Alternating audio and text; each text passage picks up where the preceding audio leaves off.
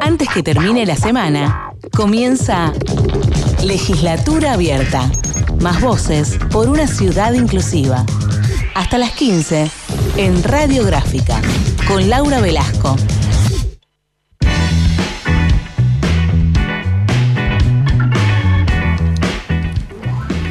Buenas, buenas, buen viernes, muy viernes hoy, porque con esto de que empezó un poquito el frío es como que cuesta más salir de la cama, ¿no? La fiaca pega, es difícil. Aparte como que de golpe, porque veníamos con un otoño precioso, con un clima templado, solcito. Bueno, pandemia, ¿no? Pero digo, más allá de eso, cuando podemos mirar un poco el cielo, abrir la ventana, el tiempo estaba realmente muy, pero muy lindo obviamente con ganas de, disfrutar mucho más el aire libre y hasta de viajar, de cosas que oh, parecen palabras que no, no, no están ya en nuestro vocabulario. Pero digo, era un clima muy agradable. Y de golpe, así como en dos días se vino un frío de 3 grados eh, en, algunos momentos, o sea, realmente empezar a sacar igual las brazadas, ¿no? La, el cobertor, los pulóveres, nos empezamos a ver de golpe hasta con gente que anda con bufanda por la calle. Sí, de repente mucha campera igual. Para mí es como, yo creo que es un montón, hay como un término medio antes de la campera, porque si no en invierno, tipo 0 grados, yo no sé qué ponerme. Ya estamos igual a 7 de mayo.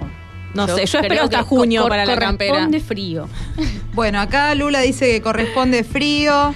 Eh, bueno, estoy haciendo legislatura abierta, soy Laura Velasco y bueno, con mis coequiper acá Lula Mina, Ale Malcorra.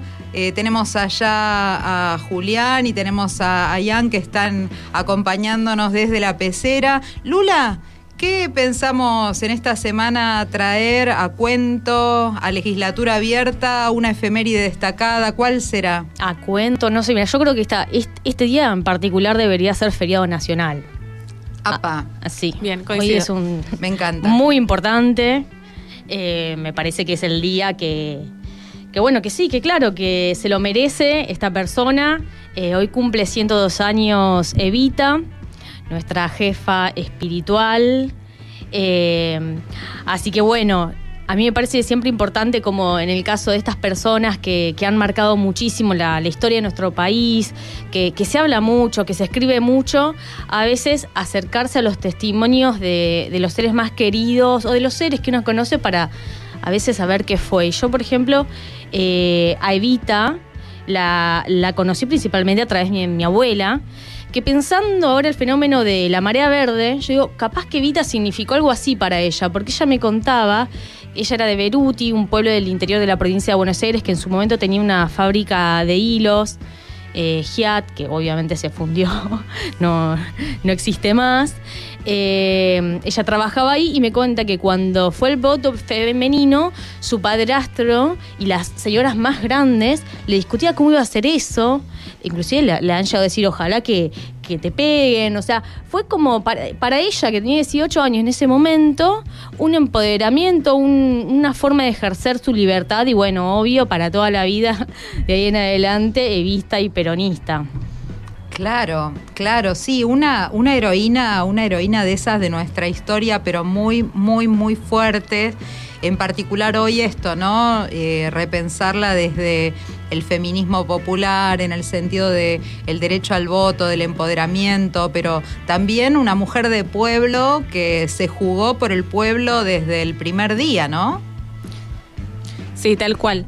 Eh, bueno, entonces eh, lo que vamos a hacer hoy es darle una pequeña consigna para que puedan mandar algunos mensajitos sobre eh, alguna anécdota que tengan, como las que contó Lula, alguna frase que elijan, que les guste un montón.